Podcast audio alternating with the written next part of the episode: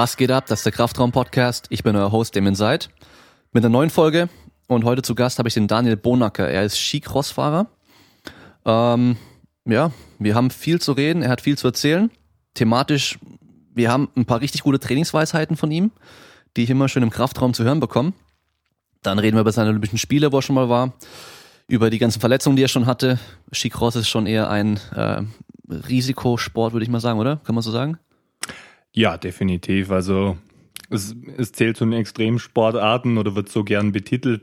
Ähm, wenn man sich tiefer damit befasst, wirkt es schlimmer, als es als Fahrer dann, dann wirklich ist, aber es ist definitiv eine große Portion Risiko mit dabei. Ja, genau, also ja, äh, wer Skicross nicht kennt, ein paar verrückte Typen stehen oben auf dem Berg, haben dann eine Strecke vor sich mit vielen Hügeln und rasen da Vollgas alle gleichzeitig runter und es kommen meistens nicht alle unten an, oder?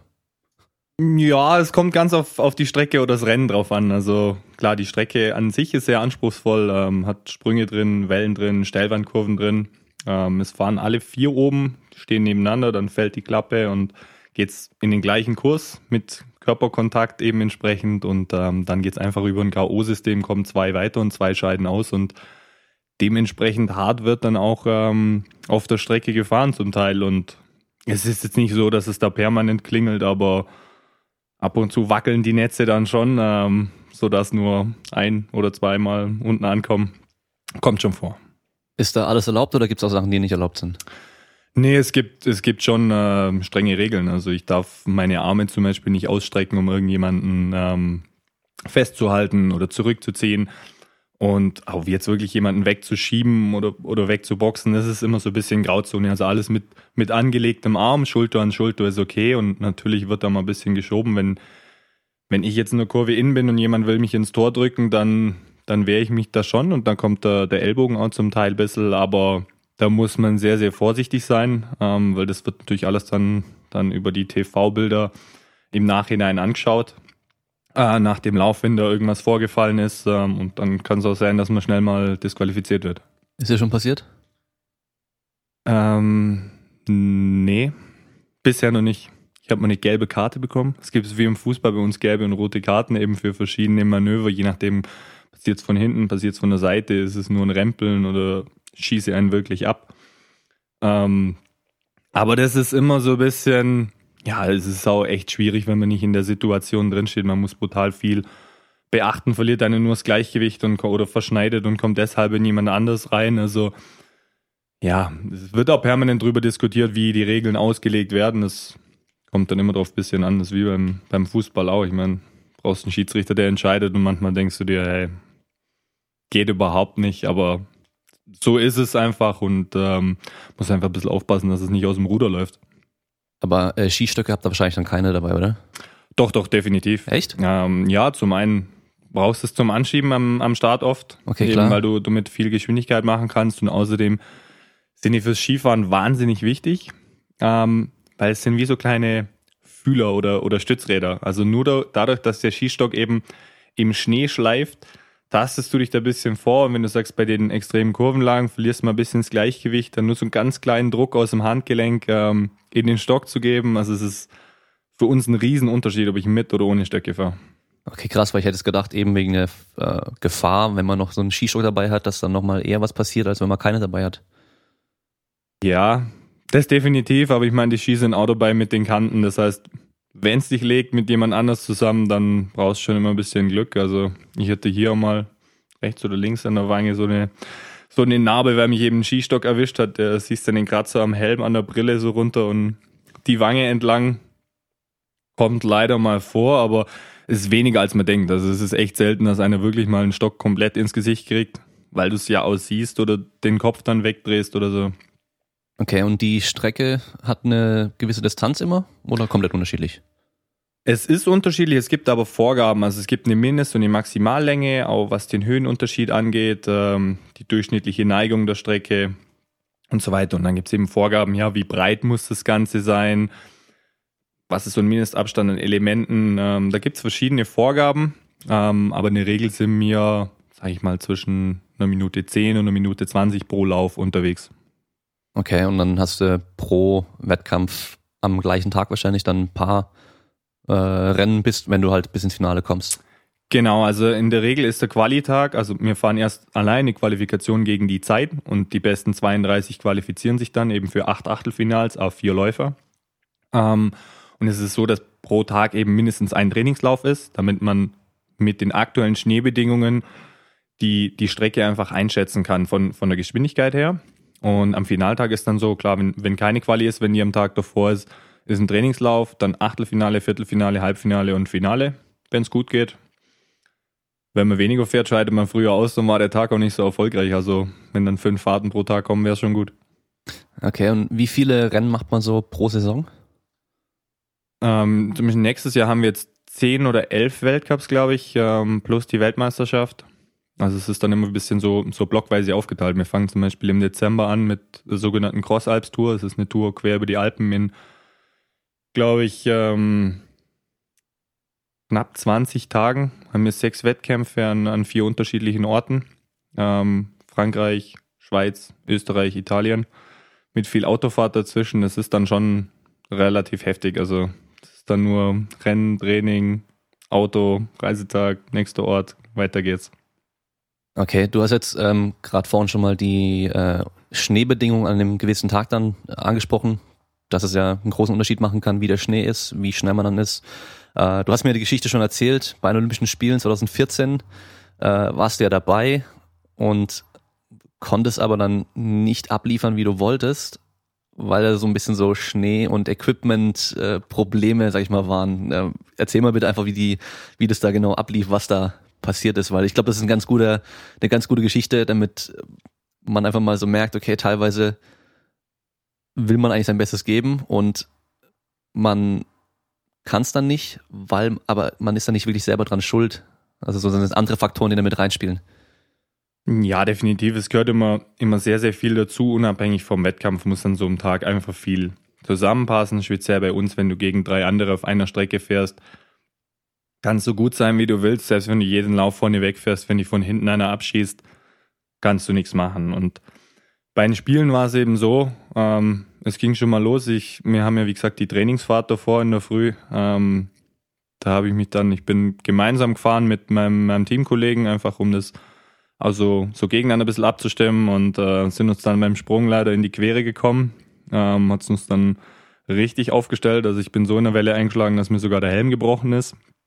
Ähm, das war schon ein heftiger Einschlag und dann war ich schon mal ein bisschen ja, sag ich mal, kurzzeitig neben der Spur und musste mich da erstmal sammeln. Also es ist natürlich klar, bei, bei den ersten Spielen somit der größte, der größte Wettkampf und das größte Ziel, das man da, da macht, da will man, dass alles passt und dann denkst du dir, hey, es geht jetzt schon mal so los. Musste ich erstmal sammeln und dann war es eben so vor Ort, dass die Schneebedingungen extrem schwierig waren. Also in Sochi drüben hat es, glaube ich, in unserem Wettkampftag 16 Grad oder so plus, was ja für den Schnee nicht so top ist und der Schnee liegt halt so lange rum, dass der Schnee von der ja, von, von der Kristalle her einfach tot war. Das heißt, der hat nicht mehr so richtig gebunden und dann gibt es verschiedene Möglichkeiten, die Strecke eben hart zu machen. Entweder über das Wasser reinkommt und Salz und es dann anzieht und ein sogenannter Schneezement nochmal. Es ist irgend so eine chemische Geschichte, dass es halt wieder hart wird. Ähm, ja, und bei uns haben sie zum Beispiel dann wieder erwarten nichts gemacht. Das heißt, wir sind in dem Sulz oder in dem grieseligen Schnee einfach rumgefahren. Das war dann auch sehr, sehr tief sehr, sehr gefährlich, wie ich finde, weil eben beim Landen du immer zwischen 15 und 20 Zentimeter eingesunken bist. Und wir haben uns da, ja, skimäßig einfach ein bisschen verspekuliert. Also ich habe einen Servicemann, der mir die Ski äh, in mir herrichtet und das ist immer, ja, das ist ein Job, den ich auch nicht machen will, weil ich meine, du präparierst es am Vortag, ähm, kannst dann zwar an dem Tag über gewisse Finish, man wächst ja in mehreren Lagen den Ski und baut den auf von, vom Wachs her. Ja, kannst du dann schon noch reagieren, aber es ist sehr, sehr schwierig. Also gerade an dem Tag war es wahnsinnig schwer zu treffen und wir haben es eben ja nicht so gut getroffen. Also ich war auch mit einer der ersten von uns, ähm, die gefahren sind, wo man dann gesehen hat, hey, die anderen sind viel, viel schneller von der Ski her. Ähm, ja, war, war dann im Nachgang einfach extrem bitter zu sagen, ich habe eine gute Leistung. Also ich war am Start raus Erster, bin in der ersten Kurve außenrum überholt worden und in der nächsten gerade dann links und rechts. Und du fährst dann denkst dir, ich, ich weiß nicht, was gerade passiert. Also ja, und das war im, im Nachgang auch echt, hat mich das lang beschäftigt, zu sagen, bereitest dir da vier Jahre darauf vor. der, ja, der große Moment, sag ich mal, kommst auch gut weg und dann, ja, liegt nicht so unbedingt an dir, aber ja, wie gesagt, man hat da an dem Tag gemerkt, das, das hat einfach nicht zusammengepasst, schon mit dem Sturz davor. Folglich, ja, es ist einfach eine, eine bittere Geschichte dann im, im Nachhinein, auch weil du dich als Sportler nicht hinstellen willst und sagen willst, ja, mein Ski lief nicht. Also da, da hatte ich ja auch echt Probleme, das auch immer so, so zu sagen, weil ich bin, bin keiner, der sagt, ich schiebe das irgendwie von mir. Ich sage erstmal, okay, was waren meine Fehler und, und gehe danach vielleicht zum Serviceman und sage, hey, wie haben wir es denn vom Wachs her getroffen, von den Bedingungen? Könnte sein, dass wir vielleicht nicht so schnelle Ski hatten, wenn wir eben danach auf die Suche gehen und sagt, woran lag es denn heute? Hm, okay, also hast wahrscheinlich dann schon auch so die erste Zeit danach dann eine Phase gehabt, wo du nicht wirklich glücklich warst, oder? Und erstmal damit klarkommen musstest. Hm, ja, definitiv. Also nach dem Rennen gut, dadurch, dass wir ähm, gesamtmannschaftlich so auf den Sack bekommen haben, um das mal klar, klar und deutlich zu formulieren. Ähm, ja, wir haben es mit Galgenhumor dann irgendwann genommen, so zwei, drei Stunden nach dem Rennen und haben dann trotzdem Party gemacht am Abend. Äh, Scheiß drauf. Aber im Nachgang schon, es beschäftigt einen schon lang, weil man merkt das mal, wie krass, ja, medial das ausgeschlachtet wird und wie viele Leute das sehen und jeder spricht dann wieder drauf an und sagt, Mensch, das war ja so schade und du denkst dir dann, also ich meine, die Leute meinen es ja nur gut, aber du denkst dann, hey, ich muss irgendwann mit dem Thema abschließen und, und du musst halt so lange ausholen und kommst dir dann wieder blöd vor, weil du sagst, ja, mein Ski lief nicht.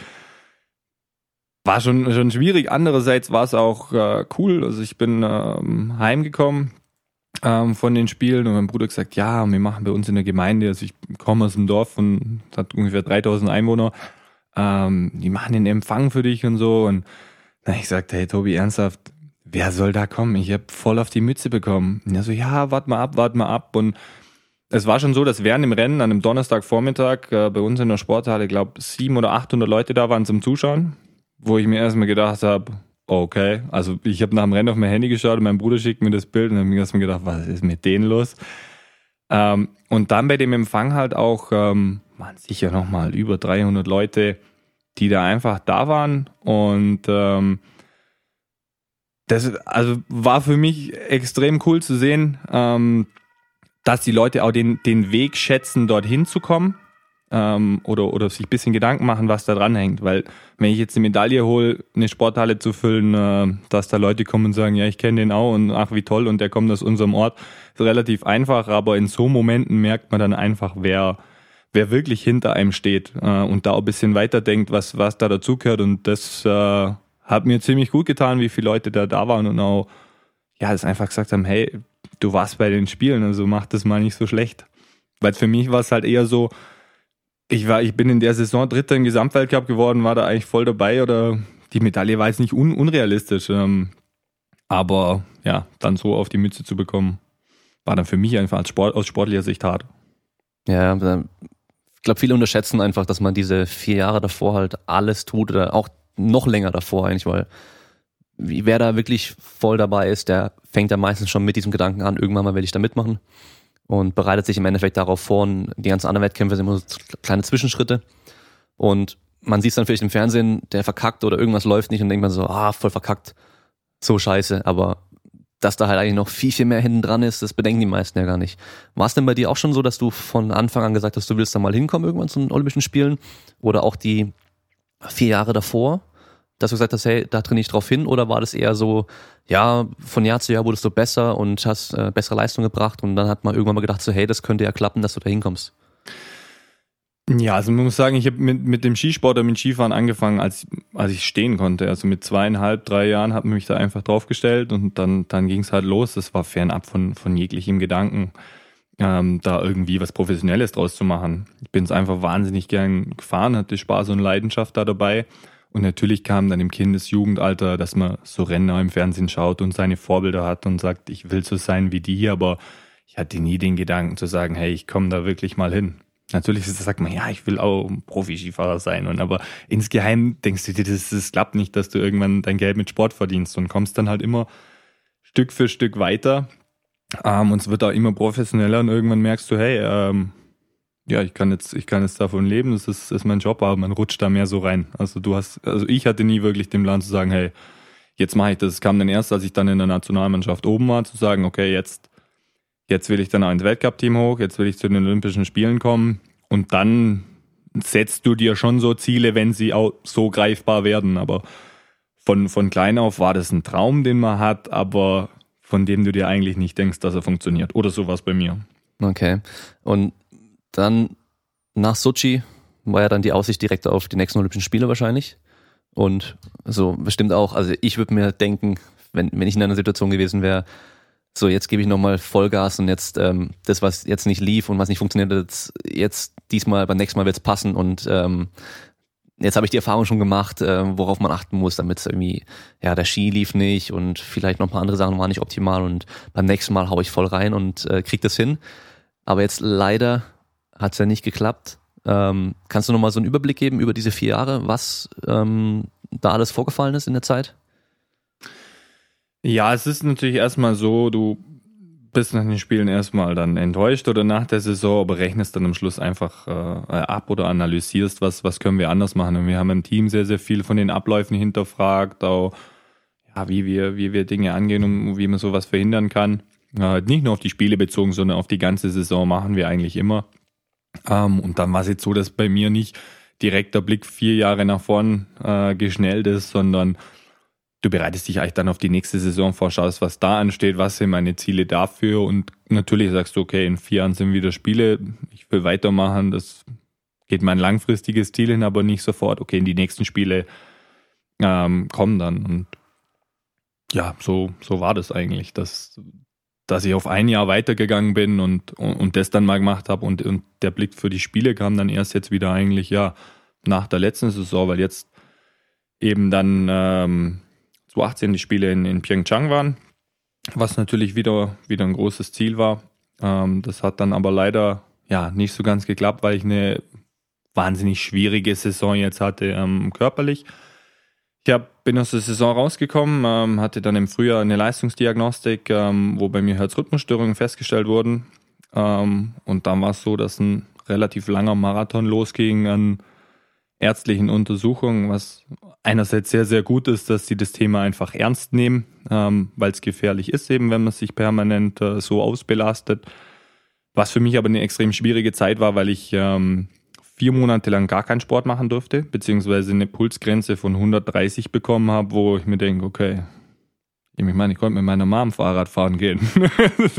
Im Ausdauertraining. Meine Mom ist nicht unfit, muss ich dazu sagen.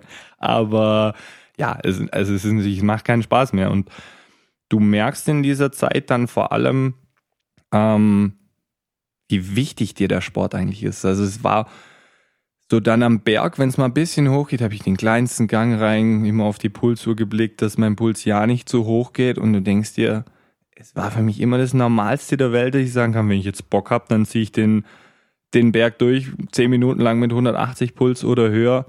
Und es war das Normalste der Welt, dass mein Körper das einfach mitmacht. Ähm, und du lernst es dann ganz anders wieder zu schätzen in, in so einer Phase, wie, wie gut dir der Sport eigentlich tut oder wie, wie viel Spaß dir das macht. Ich habe mir so gedacht, hey, ich hätte so Bock, den jetzt einfach so hoch zu drücken. Ja, bis, bis ich Laktat spüre oder wenn es im Hals schmeckt. Ähm, ja, und dann, wie gesagt, nach den vier Monaten und, und sehr, sehr vielen Untersuchungen ähm, kam es dann raus, dass es eben nicht so bedenklich war. Ähm, beziehungsweise ja, es war schon bedenklich, aber es hat sich wieder zurückgebildet. Ich habe unauffällige, mehrere unauffällige Leistungstests gemacht, ähm, wo das alles wieder gut war und somit durfte ich wieder anfangen zu trainieren. Klar, dann ist eine Olympiasaison, dann fängst du als Wintersportler an, Anfang oder ja, es war glaube Mitte August mit der körperlichen Vorbereitung und alle anderen haben angefangen Ende April, Anfang Mai. Ja, wo, wo es darum ging, einfach zu sagen, okay, schieb nicht Panik, du, bist lang dabei, du hast genug Erfahrung, du weißt, auf was es ankommt. Äh, habe mich dann sechs Wochen lang körperlich vorbereitet auf die ersten Schneelehrgänge. War eigentlich auf einem recht guten Niveau. Ähm, ja, und dann glaube am achten oder neunten Tag auf Schnee ähm, hatte ich einen kleinen Sturz ähm, beim Skicrossfahren. Bin dann das Knie ein bisschen verdreht und habe mir schon gedacht, oh, das hat sich komisch angefühlt. Dann war eine Untersuchung und dann hieß es, ja, das Kreuzband ist angerissen, beziehungsweise 70 Prozent waren ungefähr durch. Ähm, und dann hieß es, okay, was, was machen wir? Mein Arzt hat dann gesagt, okay, du kannst, du kannst es probieren, ähm, je nachdem, wie gut du es muskulär ansteuern kannst. Es gab Athleten, die haben gesagt, sie kann gut damit fahren. Manche haben gesagt, ich spüre ein Spiel im Unterschenkel. Es geht auf Schnee gar nicht, weil mir das Gefühl für den Untergrund fehlt. Hab mir dann eine Carbon-Orthese anfertigen lassen, eben die ja, diese Bewegung oder diesen Shift, das das Knie macht, wo das Kreuzband extrem unter Spannung ist, äh, verhindern soll. Hat dann auch echt äh, gut funktioniert. Klar, ich war wieder sechs Wochen raus, wo ich erstmal warten musste, bis das Band ein bisschen vernarbt oder das, was da an Fasern rumhing. Und bin dann, ähm, ja, hatte dann, glaub, zwei Wochen Training nochmal auf Schnee und dann ging es in der Saison los. Muss ich sagen, lief dann auch nicht so, weil ich echt ähm, zum Teil Pech in Rennen hatte, zum Teil Fehler gemacht habe, weil ich diese Selbstsicherheit nicht hatte, die ich eigentlich sonst habe. Wenn ich einfach sage, hey, ich habe ich hab gut trainiert, ich kann mich auf meine Stärken verlassen, ich wusste, mit, mit einem, ja, mit einer Hälfte bist du dann immer so in den Gedanken beim Knie, hältst, hältst nicht. Ähm, das spielt so viel, so viel mit rein, dass die Saison dann auch einfach nicht so, nicht so gut lief oder ich nicht die Leistung gebracht habe und ähm, ja, habe mir dann Ende vom Lied zwei Wochen vor den Spielen äh, das Kreuzband voll komplett gerissen. Einfach, ich bin am Schwungende draufgestanden, ohne wirklich einen Sturzeinwirkung und das Knie hat einfach, sag ich mal, nach innen nachgegeben. Ja, und dann war es klar, dass dann eben die OP unausweichlich war. Bin dann Anfang Februar gerade mit dem Beginn der Spiele operiert worden oder kurz vorher. Ja, und dann war es extrem, extrem schwierig mental, das, das anzuschauen einfach. Ähm, wie die anderen fahren, klar willst du dich mitfreuen oder mit deinem Team. Andererseits denkst du dir, ja, in Korea werden die ersten Medaillen vergeben, die Deutschen waren super erfolgreich und du denkst dir, ich bin froh, wenn ich äh, ohne große Schmerzen von A nach B komme oder mir nicht einen abschwitz mit den Krücken. Hm, warst du denn qualifiziert für die Spiele? Nee, ich hatte, ähm, ich hatte, glaube die halbe Norm, wenn ich es richtig weiß. Ähm, ja, aber wie gesagt, ich habe es von den Ergebnissen sowieso nicht auf die Reihe bekommen. Äh, wir hätten zwar noch einen Platz bekommen, aber es ist ja in Deutschland so, also wir hätten, ich habe, oder wir haben uns die Plätze erfahren. Das Maximum sind vier Startplätze pro Nation, die haben wir uns international erfahren. Mhm. Aber in Deutschland ist es so, dass der Deutsche Olympische Sportbund sagt, entweder du bist in dem Jahr, bei uns ist es einmal Top 8 oder zweimal Top 16 ähm, die Norm. Ansonsten lassen wir als Deutsche den Platz quasi verfallen, dann kriegt ihn eine andere Nation. Also es ist ja gerade in der Sportart wie bei uns, wo ich sage, an einem guten Tag kann auch Nummer 20 in der Weltrangliste das Ding einfach gewinnen, weil du, oder sagst, wenn, wenn du sagst, ich habe unter den ersten fünf zwei Leute drin in der Weltrangliste, kann sein, die haben ein bisschen Pech, scheiden bei die erste Runde aus. Also einfach, weil es ein Kontaktsportart ist, die du nicht so mhm. planen kannst. Ja, ist eine Geschichte vom DOSB, die du als Sportler nicht unbedingt nachvollziehen musst oder ich kann sie nicht nachvollziehen, zu sagen, ich gebe da einen Platz einfach zurück oder weiter.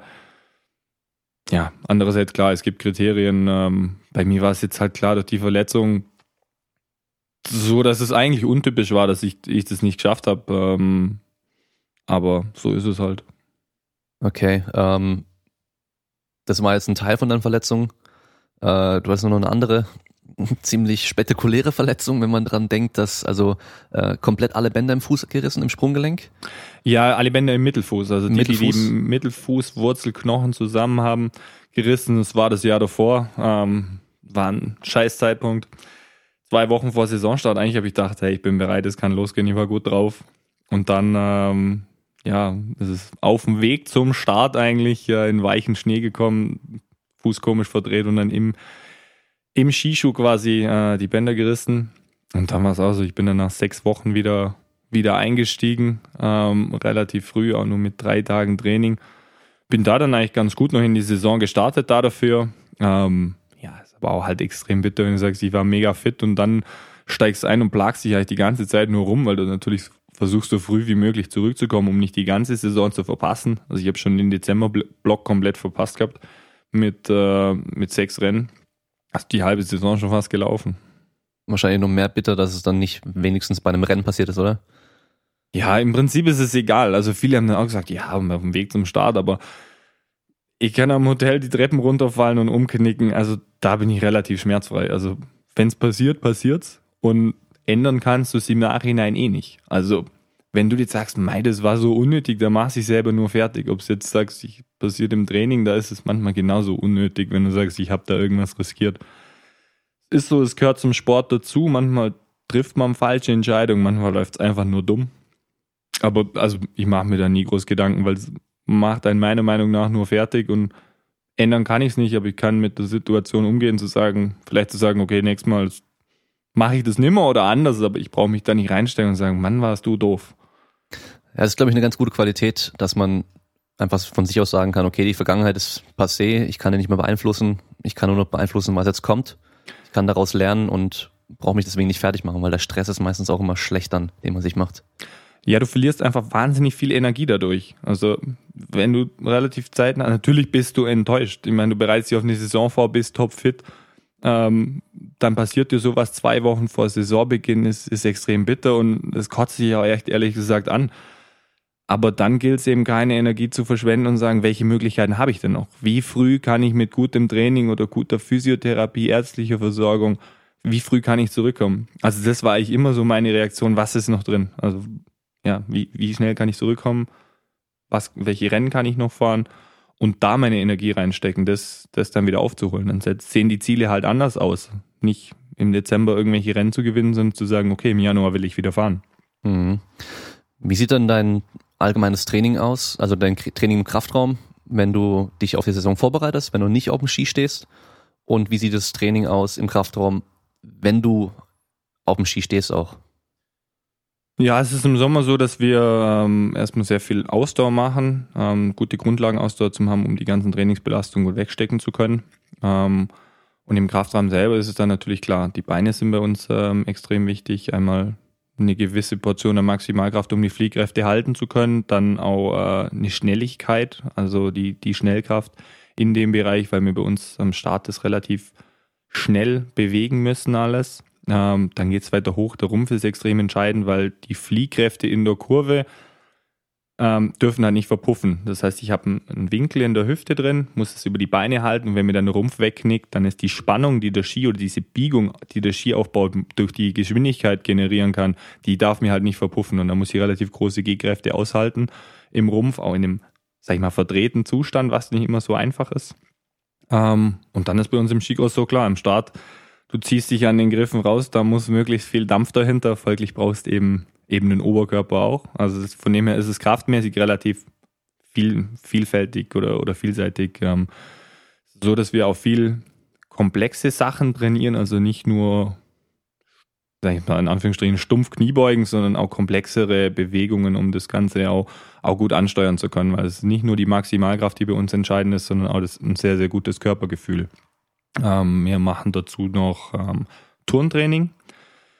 Weil es auch, also ich habe ich hab selber äh, lang geturnt, zehn Jahre lang, auch ein bisschen Wettkämpfe und so, nicht sonderlich gut, aber so, dass ich mich recht gut bewegen kann aktuell oder auch eben das gute Körpergefühl habe. Wir fliegen eben auch viel durch die Luft, du musst das bisschen nur Luft ansteuern können. Auch bei Stürzen unterbewusst sich, sich abrollen zu können, ist ganz gut. Das sind Dinge, die wir, wir reinnehmen und natürlich viel Balance-Training. Also das die Koordination, die, die Ansteuerung, weil es auf dem Ski immer, zum einen braucht man wahnsinnig viel Gefühl für den Untergrund, für den Ski, meine Position auf dem Ski. Das sind, das ziemlich viele Feinheiten, ob ich mit einem Ski beschleunigen kann. Da kommt es sehr, sehr stark auf eine, eine feinfühlige Gewichtsverlagerung an. Und auch wieder das Thema eben mit dem in der Luft sein, die Sprünge, ähm, wo ich einfach auch mal auf dem linken Fuß lande oder, oder ein bisschen verdreht lande, wo ich das gut ansteuern muss.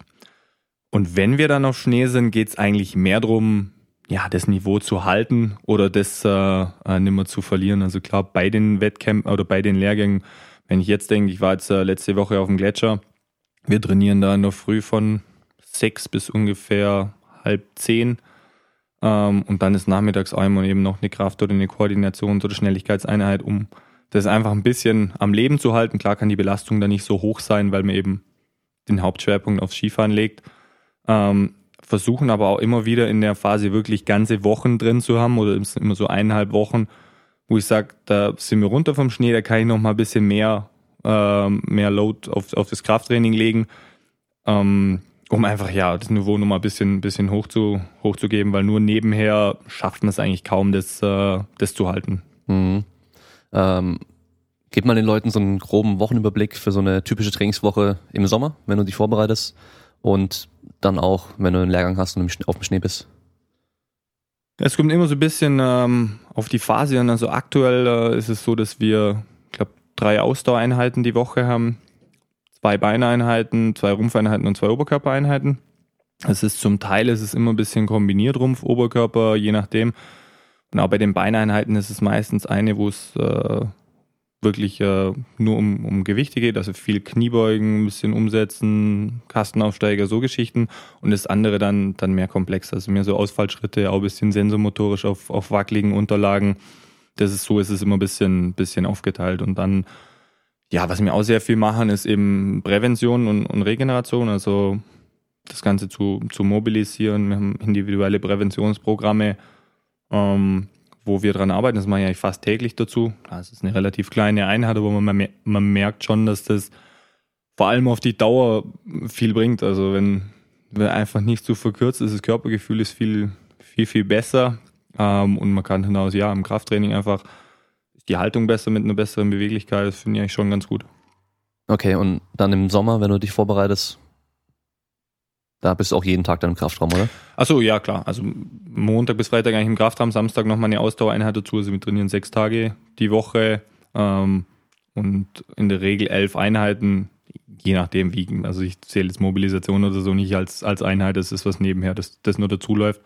Aber so ist so der grobe, der grobe Plan. Immer, immer ein bisschen abhängig ja, von der Phase, auch wie man sich individuell fühlt. Also wir steuern sehr, sehr viel individuell einfach auch äh, pro Athlet wer wann rausnehmen muss oder das ist halt immer, wir fangen relativ früh an mit Skifahren, eigentlich sind wir ab Mitte Juni oder spätestens Juli auf Schnee und dann sind immer wieder solche Wochen dabei und dann geht es darum, wer kommt da wie zurück ähm, von dieser Woche, weil auf dem Gletscher, das ist, wir trainieren auf einer Höhe von 3400 Metern, da wird die Luft ein bisschen dünn. Ähm, von dem her kann es schon mal sein, dass ich in so vier Tagen da oben, wir wohnen auch da oben, das heißt, du kommst aus der Höhe gar nicht raus da musst du immer schon schauen, ähm, dass du es körperlich nicht überziehst. Mhm. Und dann bei Legging auch jeden Abend Après-Ski? Definitiv nicht. Also ich habe vor, wann war das? Ich glaube vor fünf Jahren oder so das erste Mal in meinem Leben Après-Ski gemacht. Oder so Skifahren, wie eigentlich andere das tun. Wir haben eine, eine Skilehrerausbildung gemacht. Ähm, Gibt es einen speziellen Lehrgang nur für Athleten. Und da habe ich erstmal gemerkt, wie hart der Skilehrerjob ist. Ich meine, da musst du jeden Mittag bis dann im Schirm und abends noch und richtig hart. Also es ist anders, aber äh, trifft sich gar nicht mit dem, was wir machen, weil wir sind eigentlich nur sehr, sehr früh auf Schnee und dann meistens nur drei, vier Stunden, spulen unser Trainingspensum ab und dann geht's runter, Regeneration nachmittags nochmal trainieren. Es ist schon komplett was anderes. Ähm, ich gehe auch gern ja, einen Tag mal so Skifahren, einfach, dass es Ski gefahren ist und, und nicht zu sagen, ich will mich da verbessern, ich muss so und so viele Fahrten machen, ich lege darauf mein Augenmerk, ich muss möglichst viele Fahrten in der Früh machen, wo die Bedingungen gut sind, sondern einfach sagen, hey, schade, jetzt bin ich eine Stunde später dran, macht auch nichts. Komme ich leider nicht viel dazu, klar, weil ich im Winter viel unterwegs bin und die Phasen, die ich dann daheim bin, bin ich auch froh, wenn ich echt mal die Skischuhe einfach nicht ansehen muss. Also wenn du einfach mal so Ski fährst, dann gehst du auch nicht auf die Crossstrecke, sondern fährst einfach so einen Hügel runter. Genau, dann fahre ich einfach so einen Hügel runter, fahre auch nicht äh, meine, meine Rennski, sondern ganz normale Ski, wie es im, im Verkauf auch gibt, ähm, weil ich da weniger Kraft brauche, weil ich mich nicht so anstrengen muss, nicht so exakt fahren muss, sondern ich bin einfach draußen, ich fahre, weil ich gern fahre und ich keine Lust mehr habe, setze ich mich hin, trinke einen Kaffee und, oder essen Kermknödel und schaue mir einfach mal runter. Und wenn es schlecht Wetter ist, dann ja, gehe ich entweder gar nicht oder setze mich auch in die Hütte rein, wenn ich keine Lust habe. Also da ist dann echt nur, nur Spaß an der Freude. Die Rennski, die sind wahrscheinlich ein bisschen kürzer als normale Abfahrtski, oder? Also ich bin selber kein Skifahrer, ich kenne mich nur Leute. Ja, was ich bin du unter gefahren. normalen Abfahrtsski? Also so normale Ski, die Leute einfach so anhaben zum Rumfahren. Ah, okay. Ähm, nee, die sind länger. Sind länger? Also die sind länger, sind auch härter. Es hängt damit zusammen, dass wir längere Schwünge fahren und, und längere Radien als, sage ich mal, der durchschnittliche Skifahrer. Die sind dann auch weniger drehfreudig und einfach um eine Biegung aufzubauen. Also wir haben da Titanplatten drin, einen härteren Holzkern drin, ähm, weil ich dann, ich brauche mehr Kraft ähm, und, und muss sauberer den Ski treffen quasi, dass ich überhaupt eine Biegung aufbaue. Aber dadurch ist natürlich viel, viel mehr Spannung in dem Ski und ich kann die dann wieder in, in Beschleunigung ummünzen. Also es kostet extrem viel mehr Kraft als so ein normaler Ski und, und auch eine bessere Technik. Ist dann aber auch so, dass klar, dass bei höheren Geschwindigkeiten und unruhiger Piste der eben viel, viel ruhiger liegt und nicht dann irgendwie das Hüpfen anfängt. Ähm, von dem her ist es schon ein, ein extremer Unterschied, aber wenn ich frei zum Skifahren gehe und, und auch nicht den Platz habe für so große Geschwindigkeiten und, und so große Radien, dann will ich den Ski eigentlich auch gar nicht fahren, weil du bist nur am schauen, dass du keinen über den Haufen mähst. da fahre ich auch am liebsten einfach einen ganz normalen Verkaufsski. Ähm, weil das einfach dafür, der ist dafür entwickelt und der geht, geht easy ums Eck. Ich hätte nur gedacht, dass, ähm, weil ich glaube, beim Ski Freestyle hat man ja schon kürzere Ski, dass man eben die ganzen Tricks einfach machen kann, oder? Ja. Also ich weiß nicht genau, inwieweit die sich da leichter oder schwerer tun von der Skilänge. Es ist natürlich so, du brauchst eine gewisse Länge vom Landen her einfach, weil die ja oft mit sehr, sehr viel Vorlage oder Rücklage landen, damit du nicht einfach ja, die Ski von, von raus hat und du auf dem Hintern liegst. Aber es ist natürlich schon so, dass die dann viel, viel drehfreudiger sind. Die Ski von denen sind auch sehr viel leichter. Also wenn ich die in die Hand nehme und mein dagegen, ist relativ schwer. Also ein paar Ski wiegt bei uns, glaube ich, 12 Kilo oder so oder 11 mit Bindung. Ja, weil da schon stabile Materialien eben, eben verarbeitet sind, auch in, in der Bindung ähm, entsprechend. Und ähm, ja, bei uns ist es einfach der, Hauptgrund die Geschwindigkeit und die Laufruhe von den Ski, die eben über die Länge gewährleistet wird. Okay, interessant, ja. Ähm, hat, hat, sich in der Zeit, seit du Ski fährst oder seit du vor allem wirklich richtig Ski-Cross fährst, da in der Technologie was verändert von den Schienen? Dass die sich irgendwie weiterentwickelt haben und du jetzt merkst, du, man, man ist einfach noch mal schneller mit den neuen Ski oder ist es schon länger so auf dem aktuellen Stand eigentlich? Es, es äh, entwickelt sich immer ein bisschen was weiter, aber das sind Feinheiten, die jetzt, sage ich mal, für einen Laien nicht so wirklich erkennbar sind. Es gibt zum Beispiel unterschiedliche Schaufelbreiten oder von der Geschwungenheit der Schaufel vom Ski oder vom Aufbau her oder dass mal der Radius einen Meter größer, einen Meter weniger ist, der Ski ein bisschen hinten raus härter wird. Also lauter so Feinheiten wird permanent probiert, auch an der Abstimmung mit dem Skischuh von verschiedenen Härten äh, Bindung. Also wir sind permanent am Probieren, auch für unterschiedliche Schneebedingungen, unterschiedliche Setups dann zu haben. Ähm, aber im Großen und Ganzen sind die Ski relativ ähnlich. Also für einen Laien oder von, von der Grundfunktionalität vom Ski hat sie, entwickelt sich das sehr, sehr marginal weiter. Okay, also dann kommt es schon auf den Sportler drauf an, dass die halt besser werden. Genau, ja. Oder ich meine, es ist auch eine, eine schwierige Aufgabe für einen Sportler sein, seine persönliche Abstimmung zu finden einfach. Also es, es fängt an mit der Präparation der Kanten. Wie aggressiv fahre ich das? Wie aggressiv ist mein Schuh? Also quasi, ich kann beim Schuh den unteren Teil von der Härte her bestimmen, den oberen, die Neigung vom Keil im Schuh, die Position auf der Bindung stehe ich ein bisschen weiter vorne, stehe ich ein bisschen weiter hinten, stehe ich hinten höher, stehe ich vorne höher. Also es gibt so wahnsinnig viele Feinheiten, wo man ja einerseits aufpassen muss, dass man sich nicht verzettelt, andererseits schon probieren muss, weil da schon da wieder ein Zehntel drin ist, da zwei Zehntel drin ist. Ähm, da muss ich als Athlet schon auf eben auf verschiedene Bedingungen, wenn es extrem hart ist, wenn es ein bisschen weicher ist, wenn es warm ist oder kalt ist, ähm, mein Setup parat haben, mit dem ich da eben am schnellsten bin. Okay. Gibt's denn beim Skicross Weltrekorde? Weil das ist so ein Ding, was mir jetzt in den Kopf kommt. Ähm, die Strecken sind ja nie die gleichen oder selbst wenn sie die gleichen Strecken sind, die Bedingungen sind ja teilweise so unterschiedlich, allein durchs Wetter, durch die Temperatur, durch den Schnee, dass man da eigentlich nicht wirklich vergleichen kann, oder? Ja, das ist genau richtig. Also bei uns ähm, die Strecken klar von von Jahr zu Jahr ist die Streckenführung an gleichen Orten ungefähr ähnlich, aber die die Strecke sieht nie genau gleich aus, eben weil sie immer aus Schnee gebaut wird und wie du schon sagst, machst von den Bedingungen her sehr, sehr viel Unterschied. Von dem her gibt's, kann man die Jahre jetzt nicht vergleichen, man kann nur Ergebnisse, sage ich mal, vergleichen. Das ist aber eigentlich dann auch schwierig für dich selbst als äh, Fahrer zu sagen, hey, ich bin jetzt heute irgendwie besser gefahren als vor zwei Wochen oder vor einem Jahr, weil du hast ja nicht diesen direkten Vergleich oder du kannst ja nur dieses subjektive Befinden dann irgendwie mit reinnehmen. Genau, es geht sehr, sehr viel einfach um, um die Technik, wie wie schnell ist mein Schwung, den ich fahren kann, wie sauber ist mein Schwung, den ich fahren kann. Ähm, natürlich, ich habe halt den Vergleich intern in der Mannschaft, wenn wir jetzt sagen, okay, wir fahren gerade alle die gleiche Strecke, die Zeit steht, ähm, dann kann ich mich da schon vergleichen. Aber es ist jetzt nicht so, dass ich sage, okay, ich von, von meiner persönlichen Bestleistung bin ich gerade der Beste, der da an den Start geht. Eigentlich kann ich das Ding gewinnen, sondern du weißt nie. Also es ist gerade immer bei den ersten Rennen sehr, sehr spannend, wer kommt wirklich wie aus dem Herbst raus, wer hat wie gearbeitet. Ähm, klar sieht man sich im Training davor ab und zu mal auch die anderen Nationen, aber du weißt nie, wer da wie viel zeigt. Ähm, von dem es sehr, sehr spannend und du denkst dir halt permanent immer selber nur, ich muss viel arbeiten, ich muss besser werden, ich muss besser werden, weil ja, du weißt nicht, wo du stehst. Du kannst nicht sagen, okay, ich, ich bin jetzt, keine Ahnung, Kugelstoßer, ich habe die 20 Meter, da weiß ich, ich bin schon mal relativ gut dabei. Den Vergleich hast du nicht. Du musst dich auf dein Gefühl verlassen ähm, und das eben dann einen entsprechenden Tag abrufen.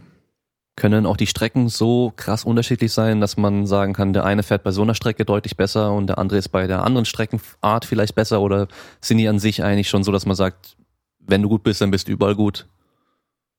Aber wenn du richtig gut bist, bist du wirklich überall gut. Ähm, ansonsten unterscheiden sich die Strecken schon. Also manche sind skitechnisch anspruchsvoller, manche haben mehr, ja, gehen mehr geradeaus, haben mehr Gleitpassagen. Da kommt es dann mehr auf die Sprünge an, das sauber zu treffen. Da gibt es schon ein paar, wo man sagt, bei dem würde ich eher sagen, ist, der ist da besser oder tendenziell äh, ist einer technisch besser. Gibt es welche, die sind einfach immer schnell dabei. Ähm, ja, bei mir ist es so, die habe ich keinen Unterschied festgestellt. Also auch wenn ich, es war so, äh, an, ich war in einer Saison quasi an dem Ort extrem schlecht. Im nächsten Jahr stand ich auf dem Podium. Kommt dann auch immer so ein bisschen drauf an, ja, wie ist es gerade gebaut? Sind die Bedingungen hart weich?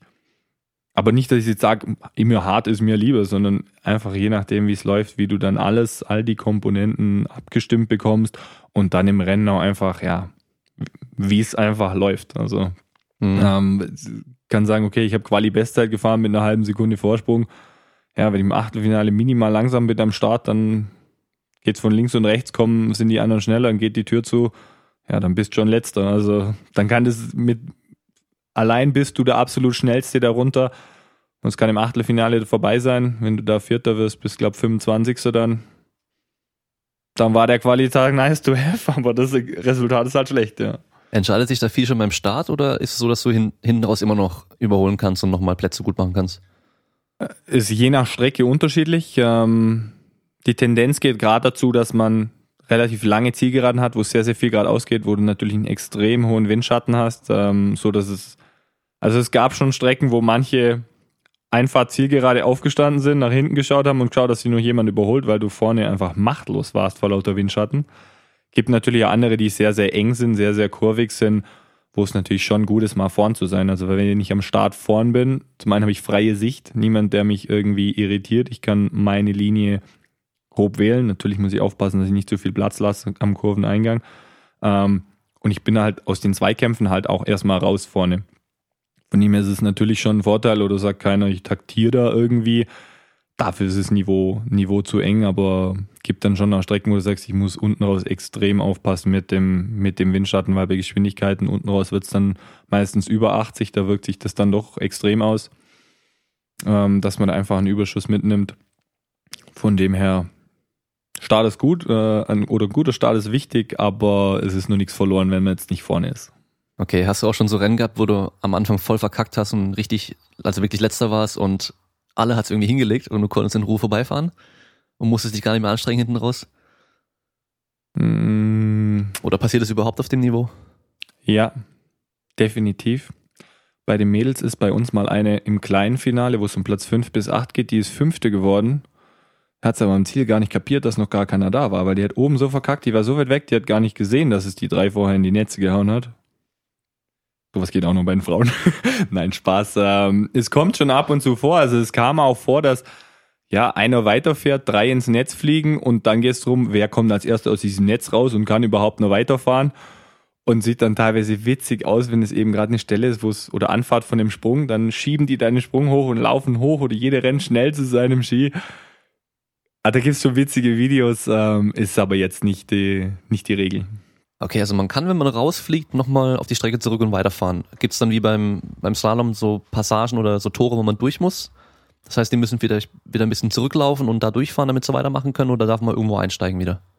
Nee, ich muss einfach alle Tore fahren. Also klar, wenn okay. ich jetzt vorbeigerutscht bin an einem Tor, dann muss ich erstmal hoch und wieder, wieder in das Tor rein.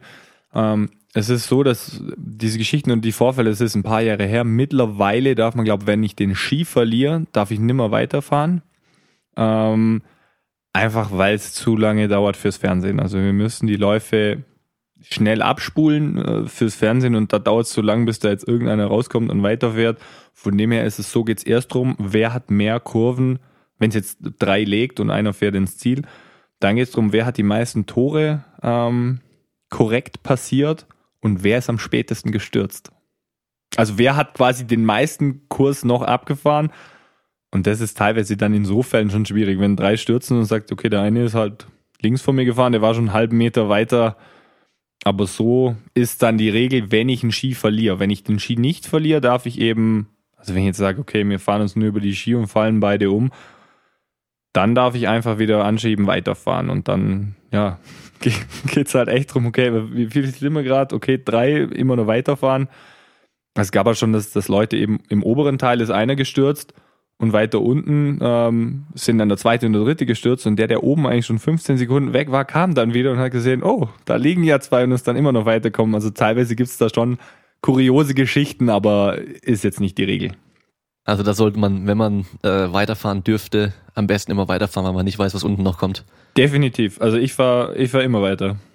Also immer ins Ziel kommen, wenn es geht. Ja, definitiv. Also weil die, die Chance ist gering, aber nur weil du dich aufregst und stehen bleibst und zu voll bist, das halbe Ding da voll runterzufahren, wenn es unten alle drei legt, was ja schon, ich meine, im Finale geht es um, um, um Position 1, 2, 3 und 4. Also da wird dann schon nochmal mal viel probiert. Und ja, wenn es einer übertreibt, dann, dann haut er zwei raus, dann ist das schon ein extremer Unterschied. Und die müssen auch erst dann mal wieder aus dem Zaun rauskommen.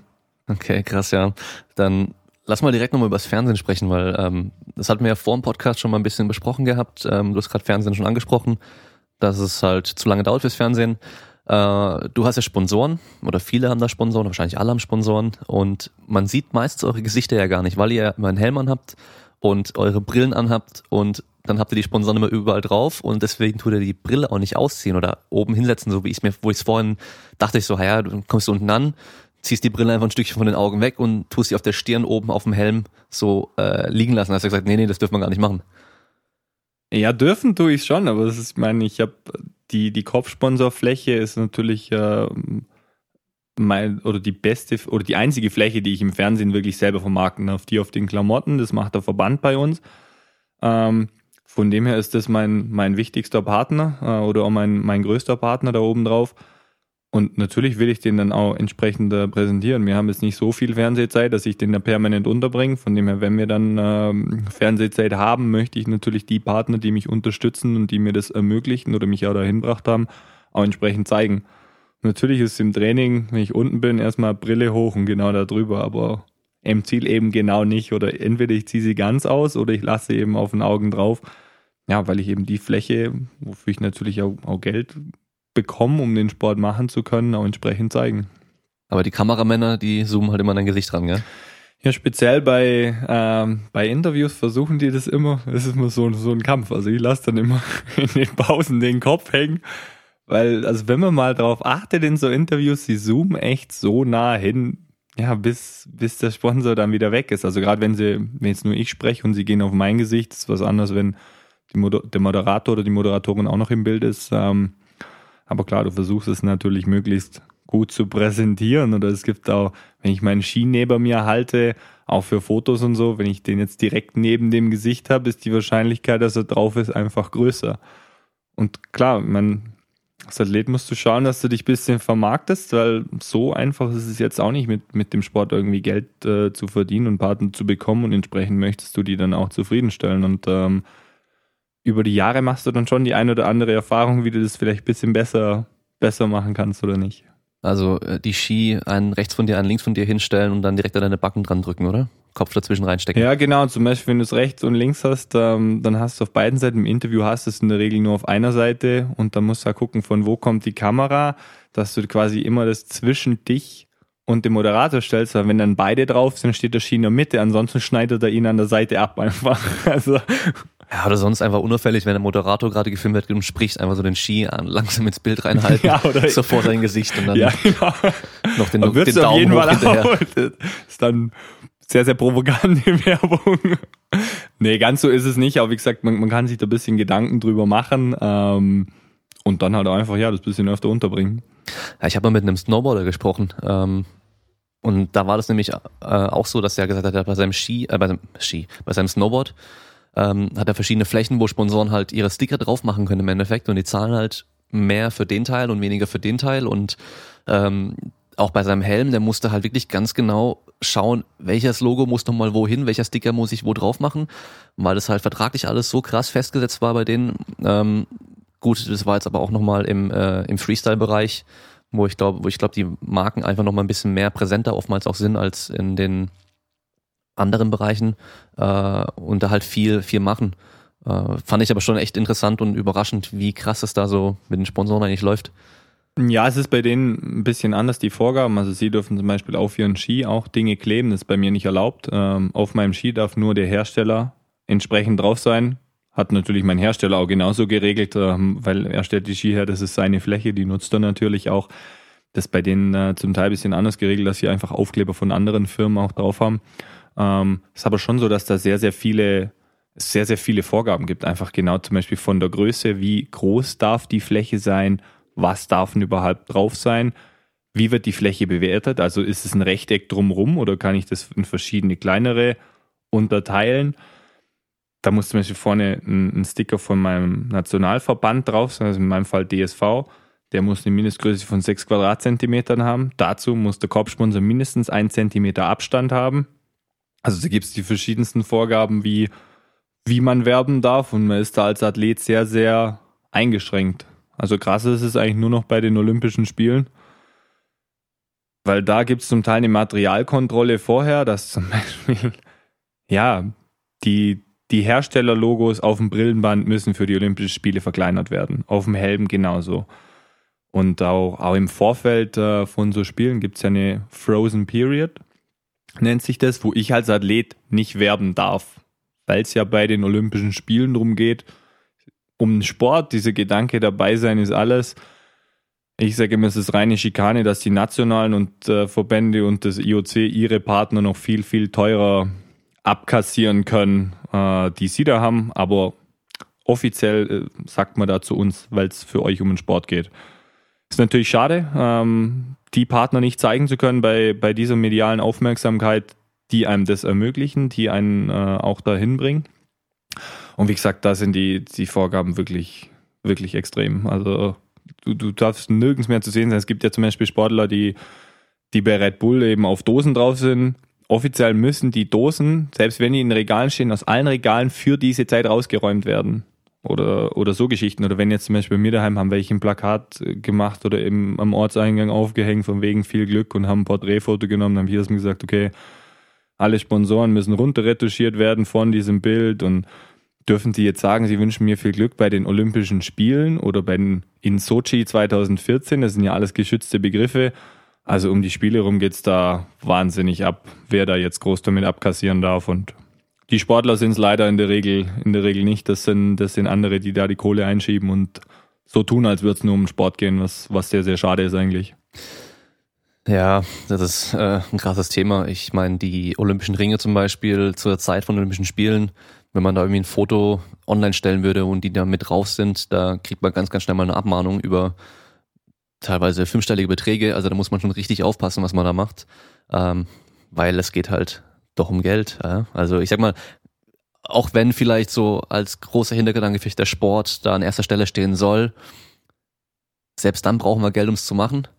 Und natürlich geht's um Geld. Also wer glaubt, da geht's nicht um Geld, der ist da, glaube ich, echt äh, ja, ein bisschen leichtgläubig. Ähm, aber wenn wir von Geld sprechen, äh, du bist Profisportler. Das heißt, du verdienst dein Geld aktuell mit dem Sport. Ähm, ja, der Gregor Traber hat zum Beispiel jetzt ähm, gleich gesagt, dass er nicht irgendwie nur auf den Sport setzt, sondern halt direkt auch in die Zukunft blickt, was er danach dann macht, ja, ähm, oder falls jetzt akut was passieren würde, dass er keinen Sport mehr machen kann, dann nicht dasteht und nichts in der Tasche hat. Äh, was hast du da geplant oder was ist bei dir? Wie sieht's aus? Was machst du gerade? Du bist auch Berufssoldat wie viele deutsche Sportler und wie sieht es dann generell bei dir aus? Ja, also wie du richtig sagst, ich bin auch bei der, bei der Bundeswehr als Sportsoldat angestellt, ähm, bin da mal finanziell abgesichert für, für die aktuelle Zeit. Ähm, war für mich aber immer sehr, sehr wichtig, auch was, was nebenher zu machen. Oder meine Eltern haben das schon immer früher äh, in, in der Jugend als Bedingung gehabt, wir ermöglichen dir alles, wir finanzieren das alles, aber nur, wenn die schulischen Leistungen passen und du dadurch nicht schlechter wirst. Was ich sehr, sehr gut finde, weil ich dadurch, ja, das ist ja in dem Alter, wo, wo du noch nicht realisierst, was kann ich mir da gerade alles verbauen ähm, und mir alle Möglichkeiten offen gehalten habe.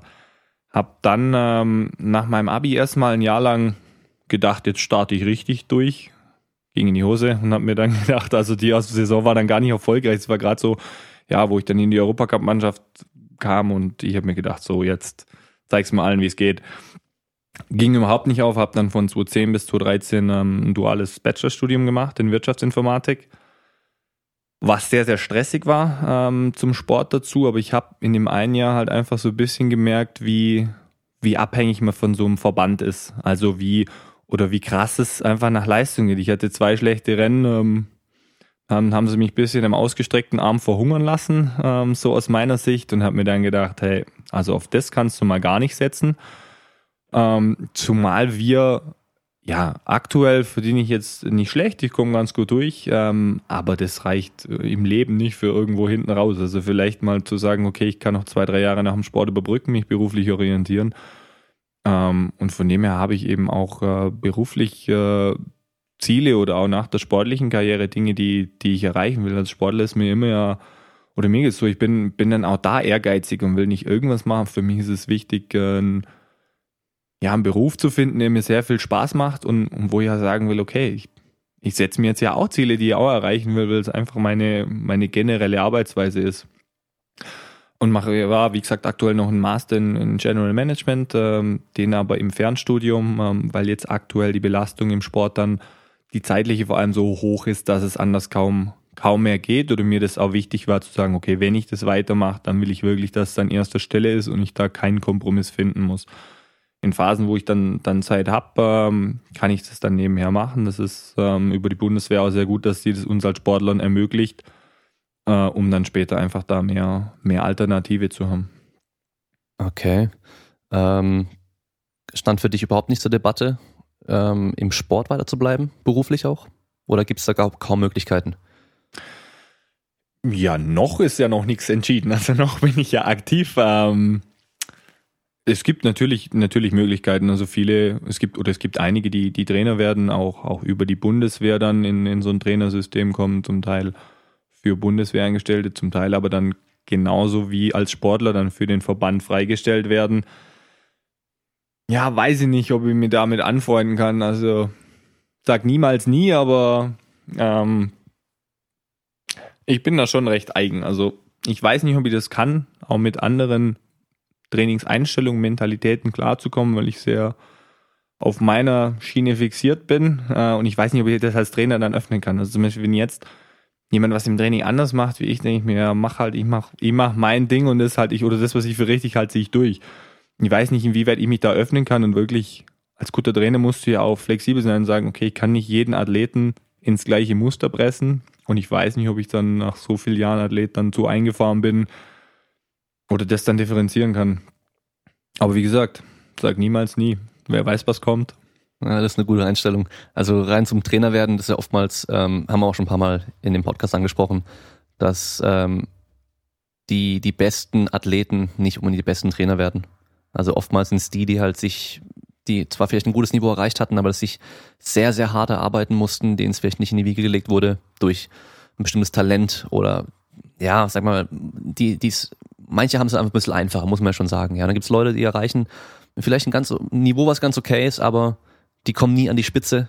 Aber die haben halt alles ausprobiert, was überhaupt nur geht. Ja, und halt nicht vielleicht auch von Anfang an einen guten Trainer gehabt, der sie ähm, dahin geführt hat, du musst so trainieren, so machen wir das und dann halt von Anfang an auf dem richtigen Weg waren, sind oftmals die, die mit ihrer Erfahrung einfach dann ja nochmal vielleicht, wie du sagst, eben besser sich da öffnen können, noch alte, andere Alternativen dann zur Verfügung haben und auch ausprobieren können und da vielleicht auch ein bisschen offener sind. Ähm, ein Punkt, den ich nur ansprechen möchte, ist die WADA, also Dopingtests. Das ist ja immer so ein heißes Thema. Ähm, Habe ich dich auch schon vor dem Podcast kurz gefragt. Äh, ich muss mir vielleicht mal angewöhnen. Wobei heute war es, glaube ich, ganz gut, dass wir nicht vorher aufgenommen haben. Ähm, aber dass wir vorher schon einfach mal aufnehmen von Anfang an irgendwie und nicht vorher mal schon quatschen, weil teilweise sind so viele Themen, die eigentlich äh, voll gut wären, sind wir, haben wir vorher schon besprochen und dann muss ich immer wieder darauf verweisen, ja, wir haben ja vorher schon gesprochen, bla bla. Aber du bist ja aktuell in so einem speziellen Testpool, kann man sagen, und nicht in diesem ganz normalen, wie es sonst läuft. Kannst du mal kurz den Leuten ähm, erklären, wie das normalerweise läuft als Athlet, der äh, in diesem Testpool drin ist, was man machen muss, worauf man achten muss, was man nicht machen darf. Also jetzt nicht, ähm, welche Substanz man nicht nehmen darf, sondern ähm, ja, du kannst nicht einfach in Urlaub fahren und sagen, ähm, ach so, ich war halt nicht da, sorry, äh, wenn die vor deiner Tür standen, ähm, weil ich weiß nicht, wie viele Leute darüber eigentlich wissen. Ja, es ist generell so, zum, wenn ich internationale Wettkämpfe bestreiten will, dann ähm, muss ich mich auch Dopingtests unterziehen, was natürlich gut ist, weil ähm, ich natürlich schon für fairen Sport bin. Also ich finde es nicht gut, wenn irgendjemand äh, da was nimmt und deswegen muss es auch entsprechend kontrolliert werden. Das ist so, es gibt drei unterschiedliche Testpools quasi. Es geht von unten los, ähm, wo man nur seinen Rahmentrainingsplan angeben muss. Das heißt, ich wohne dort, da bin ich, an der Adresse bin ich auch noch ganz ab und zu und Montag, Dienstag, Mittwoch trainiere ich um die und die Uhrzeit im Olympiastützpunkt in Stuttgart zum Beispiel, Donnerstag, Freitag dann dort und dort. Das ist nur mal so grob, das bist du normal im Nachwuchs. Ich bin es aktuell wieder. Warum genau, weiß ich nicht, aber mich stört es auch nicht, weil da muss ich nicht so viel angeben. Ähm, wahrscheinlich ist es, ist es so, dass bei uns eben, ähm, zum einen, da ich verletzt war, rutsche ich in der Weltrangliste eben weiter nach hinten, bin da nicht so ganz im Fokus und Skicross zählt jetzt ähm, bei der Dopingbehörde auch nicht als Risikosportart, also in Ausdauersportarten geht das System dann entsprechend weiter. Die nächste Stufe, wo man in aller Regel fast alle Sportler äh, auf, auf dem hohen Niveau drin sind, ist, dass man eben sogenanntes Adams nennt sich das, ähm, machen muss. Das heißt, ich muss für jeden Tag immer drei Monate im Voraus angeben, wo ich mich aufhalte. Das heißt, wo schlafe ich, von wann bis wann bin ich im Training, wann bin ich im Kino, wann besuche ich einen Kumpel und muss da eigentlich alle Tage ähm, angeben und drei Monate im Voraus äh, ist eigentlich utopisch. Ähm, natürlich kann ich das auch kurzfristig abändern. Ich muss aber permanent dran denken. Wenn mich jetzt ein Kumpel anruft und sagt, hey, gehen wir heute Abend ins Kino, sag ich, jo, passt. Muss dann immer den Gedanken haben, halt, ich muss noch hier Laptop anschmeißen, das umtragen, weil es gibt zwar eine Handy-App, aber wer die mal gesehen hat, der will sie nicht benutzen. Also das ist wirklich eine Frechheit, also so Bedingungen zu stellen und dann so eine App abzuliefern, die wäre 1996 schon schlecht gewesen. Ähm, und dann gibt's noch äh, den, den höchsten Testpool, da sind zum Beispiel vor Großereignissen alle drin. Das heißt, ich muss zusätzlich zu diesen ähm, Angaben, wo ich mich aufhalte, immer eine Stunde pro Tag definieren, an der ich an der jeweiligen Adresse bin ähm, und auf Klingeln verfügbar muss. So ist, glaube ich, der, der Wortlaut. Weil wenn ich jetzt sage, okay, ich gehe schnell zum Bäcker rüber und hol mir was und die klingeln gerade, dann, dann kann ich auch eine Telefonnummer hinterlegen, die rufen an. Ich sage, hey, ich bin beim Bäcker, gib mir fünf Minuten, ich bin da. Also die Möglichkeit gibt's dann schon noch. Ich muss aber in sehr, sehr kurzer Zeit dann wirklich da sein können. Wenn ich sage, ich fahre drei Stunden weg, dann hast du ein Problem, hast einen Misstest. Und ähm, wie gesagt, während dieser Stunde muss man auf Klingeln verfügbar sein, sonst ist es eben auch ein, ein Misstest.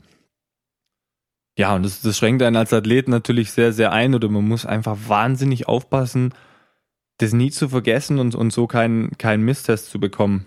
Ähm, andererseits ist es natürlich sehr, sehr gut, so ein System zu haben, ähm, damit, damit es eben nicht, nicht aus dem Ruder läuft und da alle, alle sauberen Sport betreiben. Ja, wobei man sagen muss, es haben nicht alle Nationen ähm, so ein System der nationalen Anti-Doping-Agentur, das dann auch so durchgezogen wird. Also wir werden ja kontrolliert. Zum einen gibt es internationale Kontrollen angeordnet von der Welt-Anti-Doping-Agentur. Dann gibt es Kontrollen angeordnet eben von der nationalen Doping-Agentur on top, die eben nur für Deutschland das, das sicherstellen. Das gibt es in anderen Nationen zum Beispiel kaum. Also da gibt es nur die Welt-Anti-Doping-Agentur, die dann, ist natürlich auch sehr kostspielig, das, das Ganze, ähm, wo man sich dann schon überlegen muss, okay, ich kann jetzt nicht jeden alle zwei Wochen testen, weil irgendjemand muss das ja wieder dann finanzieren. Mhm. Nehmen Sie dann mal dir immer nur die Urinproben oder auch Blutproben? Äh, ich hatte jetzt, glaube ich, nur eine Blutprobe bisher. Ähm, warum und wieso oder wann die Blut und Urin nehmen oder nur Blut, ist erschließt sich mir noch nicht ganz. Ähm, Urin nehmen sie, wie gesagt, immer ab und zu dann Blut, kommt bei uns seltener vor, wenn ich mit Ausdauersportlern, wie zum Beispiel unseren Langläufern spreche, die sagen, bei ihnen wird fast jedes Mal Blut abgenommen. Ähm, wie gesagt, weil als Ausdauersportart ist man auch anders eingestuft dort. Was die Gründe sind, weiß ich jetzt auch nicht so genau. Genau weiß ich nicht. Können, können wir jetzt denken, dass bei Ausdauersportlern halt die Anzahl der roten Blutkörperchen so äh, entscheidend ist, so wichtig ist und dass man halt über das äh, Blut natürlich einfacher kontrollieren kann, ob die da jetzt irgendwie äh, sehr äh, hohe Level haben, die vielleicht unnatürlich wären und vielleicht damit illegalen Hilfsmitteln äh, nachhelfen. Wobei es gibt ja verschiedene Möglichkeiten. Ein paar von denen sind legal, ein paar von denen sind halt wieder nicht legal. Also da Eigenbluttransfusion und EPO zum Beispiel ist illegal. Ja, Definitiv, ja. Klar, aber es gibt noch andere Methoden, um die Anzahl der roten Blutkörperchen zu steigern, eben zum Beispiel durch Höhentraining und solche Geschichten. Ja, aber ähm, das ist ja wieder ein ganz anderes Thema und äh, ein heikles Thema. Also da brauchen wir jetzt nicht noch äh, weiter drauf eingehen. Ähm, worauf ich auf jeden Fall jetzt noch eingehen will, ist, wir sehen uns ja oftmals im Kraftraum am OSP. Äh, ich sehe dich da regelmäßig trainieren. Äh, ich sag mal so, beim Intervalltraining gibt, würde ich mal sagen, keiner so krass Gas wie du, der sich da jedes Mal komplett weghaut und ausbelastet. Also das ist schon auch so eine Fähigkeit, die man haben muss, wenn man sowas macht, dass man da wirklich bis ans Limit gehen kann. Äh, oder wenn du halt auf dem Fahrrad hockst in deinem geilen, äh, wie nennt man das eigentlich? So. Das ist eine ganz normale Radhose eigentlich. Genau, aber es das ist nur, es nur, es ist nur Radhose. Es ja, ist genau. nur Radhose, also ja, nicht, so eine, nicht so eine Radlerhose, die halt ähm, am Bund aufhört, sondern die geht halt mit den zwei, äh, wie nennt man das? Äh, Trägern. Trägern, genau, über die über Schulter, die Schulter noch. ja, damit die, damit Aber die halt, richtig sitzt unten. Man sieht halt auch den ganzen Bauch noch und alles. Also das sieht eigentlich aus wie so ein Ringeanzug, der aber halt sehr weit ausgeschnitten ist. Normalerweise hat man ja ein Trikot drüber, aber wenn ich drinnen fahre, dann schwitze ich eh so hart, dass ich mir das auch gleich sparen kann. Genau, also, kann ich, also wenn ich das so sehr aus dem Konzept bringt, Schaut besser weg. beim, beim Bohne weiß man manchmal nicht, ob er geduscht hat oder trainiert hat. So wie der halt schwitzt. Aber auf jeden Fall, wenn wir dann Krafttraining machen, ja, genau, das wollte ich vorhin nämlich noch sagen bei den Anti-Doping-Tests. Also ich frage mich, warum sie dich nicht öfter testen. Bei den krassen Oberarmen, das kann doch nicht natural sein. Danke, danke. Ja, und, und aber du hast vorhin nämlich schon ähm, gesagt, dass man beim Start natürlich mit den Stöcken so arg anschieben muss, dass der Oberkörper halt auch sehr wichtig ist. Und das ist wahrscheinlich dann eine Ausrede, dass du die ganze Arme pumpst. Nee, das ist rein für die Optik. Ah, okay. Also nee, doch. es ist natürlich schon ein Grund, aber es ist bei mir einfach so. Ich glaube, es kommt dadurch, dass ich im frühen Alter viel geturnt habe. Ich muss nicht so viel für den Oberkörper machen, dann, dass die Arme aufgehen, aber ich versuche wahnsinnig viel für die Beine zu machen und sind jetzt nicht die krassen ja. Stampfer, die da dran sind, aber das macht, glaube ich, auch die Größe. Also wenn wir uns gegenseitig dissen, dann, dann kommt von ihm immer, ja, äh, deine Ärmchen und ich sage halt immer, ja, mach mal Kniebeugen, weil jeder hat da seine Stärken und Schwächen, sag ich mal. Aber auf jeden Fall kommt, kommen von ihm immer wieder seine richtig geilen Trainingsweisheiten raus, auf seine, auf seine Art, wie der immer die raushaut und äh, die möchte ich gerne mal alle zusammentragen. Also es ist ganz wichtig, dass ihr die sehr, sehr ernst nehmt und auch ähm, euren Trainern regelmäßig um die Ohren haut. Also Punkt eins. Trainingsweisheit Nummer eins ist, in der Pause wächst der Muskel. Das heißt, man muss viel Pause machen, dann wächst auch viel. Nummer zwei ist, wenn man schwitzt, ist zu anstrengend. Weil Schwitzen ist ein Warnsignal vom Körper. Er sagt, hör auf mit dem Scheiß, es ist anstrengend. Und Trainingsweisheit Nummer drei ist, wenn man weniger Gewicht nimmt, dann wird es auch nicht so anstrengend. Ja, also ich meine, alles super logisch und ähm, ich kann jetzt auch sagen, sportwissenschaftlich gesehen, total korrekt alles. An sich. Aber nicht ganz falsch. Nee, an sich. Zum Teil. Also an sich stimmt's ja, wenn man weniger Gewicht nimmt, ist weniger anstrengend. Ähm, gut, das mit dem Schwitzen, das ist nicht ganz korrekt, ja. Vor allem bei dir. Ich meine, du schwitzt ja beim Training jedes Mal, also von daher trainierst du wahrscheinlich zu schwer und zu hart und bist deswegen immer verletzt. Ja, es ist schon ein bisschen sarkastisch zu sehen, aber man versucht sich halt den Trainingsalltag ein bisschen angenehmer zu gestalten. Ja, in der Pause wächst der Muskel, stimmt natürlich irgendwo auch, ja, aber man, man kann sich das halt immer so ein bisschen definieren, wenn man möchte. Ja, wenn man dann schon fünf Minuten Pause gemacht hat, der Trainer sagt, jetzt aufkommen, mach weiter, dann, hey, nee, in der Pause wächst der Muskel, ich muss länger Pause machen. Muss nur, er muss nur ein bisschen wachsen, ja. Aber das habe ich an der Uni auch immer gemacht, da war ich auch immer stundenlang im Kraftraum und äh, wir haben dann irgendwie, ich habe dann eine Zeit lang mit meinem Handy, mit einer App, ähm, mein Training immer dokumentiert und der gibt dir am Schluss immer so Durchschnittswerte an, durchschnittliches Handelgewicht und Gesamttrainingsgewicht und sonstige Geschichten und halt auch durchschnittliche Pausenzeit. Und ich habe da halt eigentlich so generell immer so 15 Minuten gehabt, weil ich, äh, ja, ich habe halt teilweise einen Satz gemacht und dann kam irgendwie einer, dann haben wir irgendwie angefangen zu quatschen, haben eine halbe Stunde lang gequatscht und ähm, dann musste der weiter, dann habe ich meinen nächsten Satz erst wieder gemacht. Also ich habe mich eigentlich fast wieder aufwärmen müssen. Ja, das ist, das ist schon, äh, sag ich jetzt mal, gefährlich, dass man einfach dann auch, nicht so effektiv trainiert, wenn, wenn die Pausen einfach zu lang sind, weil man den Muskel nicht so ausgereizt bekommt. Ähm, geht mir zum Teil auch so, wenn, wenn viele Leute da sind, jetzt nicht, dass es eine Viertelstunde ist, aber dass man sich mal verquatscht. Ähm, ich mache es dann zum Teil auch wirklich mit, ähm, mit Handy-Countdown. Ähm, ja, dass ich mich einfach dran, dran erinnere, wenn ich sage, ich, ich rede mit dem nur 20 Sekunden, den Satz fertig, ist jetzt bei mir nicht so eng, aber dass ich irgendwie schon grob das, das mal da habe, weil wenn man mal dann drauf schaut, oder ich habe es dann zum Teil auch mit der Stoppuhr einfach gemacht, wann ich jetzt nach Gefühl wieder anfangen würde.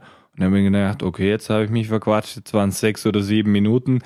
Also es variiert dann so stark, wenn man nur nach Gefühl geht, gerade eben, ja, wenn man abgelenkt ist oder auch ja, wenn man das Handy neben sich liegen hat und dann meint, man muss da noch drauf schauen, dann vergeht auch plötzlich ganz viel Zeit. Also da, da habe ich die Erfahrung gemacht, dass es mit dem Countdown schon, schon ganz gut ist, einfach um grob die gleichen Pausen da einfach zu haben. Ja, also das ist auf jeden Fall ein guter Punkt. Ich mache es nicht, aber deswegen bin ich wahrscheinlich auch kein Profisportler. Ähm, aber ich denke, das hängt nicht, nicht unbedingt daran. Man kann das sicher auch ohne ganz, ganz gut machen. Das ist einfach typabhängig. Ja, oftmals ist so dieses eine Gefühl gar nicht schlecht als Marker. So, äh, wann bin ich wieder bereit, um weiterzumachen? Also gerade zum Maximalkrafttraining. Im Maximalkrafttraining sage ich schon gern, die Pausen im Zweifelsfall eher ein bisschen länger als äh, kürzer machen, weil wir da halt 100% wieder fit sein wollen und Gas geben können wollen. Ähm, aber wenn du natürlich irgendwie jetzt äh, Kraftausdauer machst oder, oder generell irgendwie Ausdauer, Intervalltraining und sowas, da müssen die Pausenzeiten halt schon stimmen, weil sonst trainieren wir nicht das, was, was wir trainieren wollen eigentlich.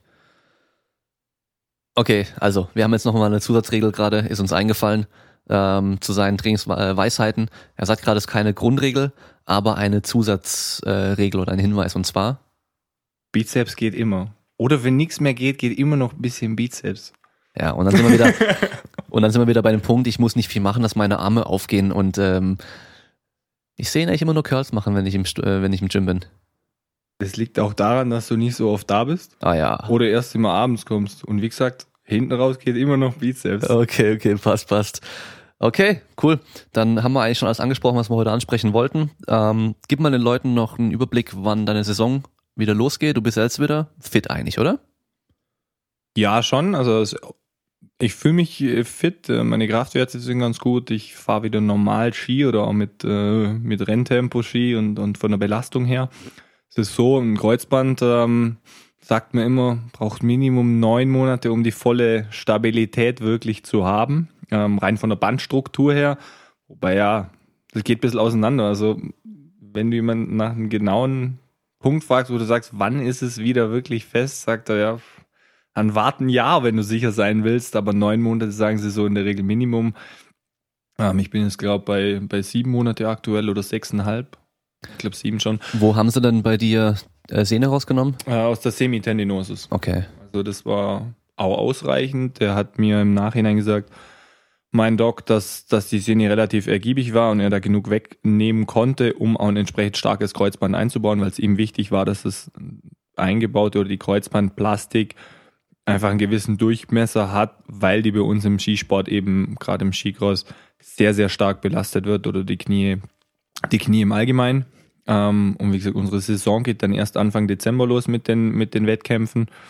Ähm, dann, wie ich schon erwähnt, im Dezember diese, diese Cross-Alps-Tour, die gleich dann relativ intensiv ist. Und dann geht's bis Mitte März in der Regel, je nachdem, ich habe mir den Kalender ehrlich gesagt noch nicht so genau angeschaut, weil die sagen mir dann eh, wann ich wo zu sein habe und ich weiß mal, wann es losgeht, wann ich, äh, wann ich fit sein muss oder auch, ja, dass die WM eben Anfang Februar ist, wo, wo so das, das Highlight dann hingeht. Und bis dahin geht es dann jetzt immer, immer häufiger eigentlich auf Schnee. Okay, hast du denn mit deinen Beugern jetzt noch äh, Probleme oder spürst du da noch was durch die Semitendinosus-Szene, die sie da rausgenommen haben? Das Stück? Gezielt im Beuger jetzt eigentlich nicht. Also ich habe noch ein bisschen Defizit, was die Überstreckung angeht. Ähm, sei wohl laut meinem Doc auch ja normal, weil, weil das Kreuzband relativ straff ist. Es kommt mit der Zeit einfach wieder. Ähm, Brauche ich jetzt im Skisport auch nicht, weil wenn ich mein Knie mal überstreckt habe, dann ist eh gröber was schiefgelaufen. ähm, und äh, ich merke allgemein eben, dass das war gerade anfangs so, dass es muskulär sehr stark reagiert hat im Vergleich zum, zum linken Bein oder dass auch muskulär die einzige Einschränkung war, dass der Tonus dann so hoch wurde oder ein bisschen eine Schutzspannung drin war, die wird langsam besser und aktuell merke ich einfach generell einen Tonusunterschied nach den Trainingseinheiten, gerade auf Schnee, die dann sehr, sehr spezifisch sind. Ähm, aber rein von der Muskulatur her ist eigentlich gerade die Beuger-Strecker-Verhältnisse und auch im Links-Rechts-Vergleich äh, sehr, sehr gut. Also wir haben so viel für rechts gemacht, dass der zwischenzeitlich mal besser war als der linke. Okay, sehr gut, sehr spannend. Ähm, dann sind wir auch schon am Ende für heute, würde ich sagen, weil du musst bald wieder los. Du hast einen Physiothermin heute noch. Das stimmt. Ich muss ja. mich ja auch mal ein bisschen pflegen lassen. Ist auch wichtig. Ja, ja. Hart trainieren und dann aber auch hart regenerieren, ist ganz wichtig. Ja, man, man sagt es immer so relativ locker, aber es ist, es ist definitiv so. Also, dass, ähm, ja, die, die, die Pause wirklich genauso dazugehört oder aber dann wenn man ein gutes Gefühl für seinen Körper hat, da die richtige Länge an Pause zu machen ähm, zwischen den Einheiten oder auch nach, nach intensiven Phasen eben, dass auch rein dadurch einfach das, das Niveau nochmal höher geht.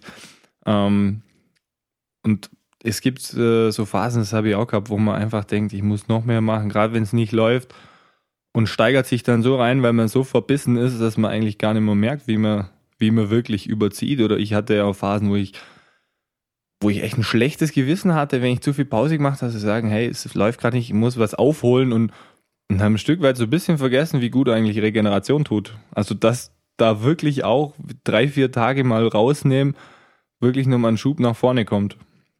Wolltest du, wolltest du aufhören? Das ist mir aber gerade noch so eingefallen. Nee, das ist ein guter Punkt. Weil, ähm, das ist aber auch so diese Schwierigkeit zu merken, mache ich gerade wirklich zu wenig? Habe ich zu wenig Trainingsreiz, dass ich keine Leistung bringe deswegen?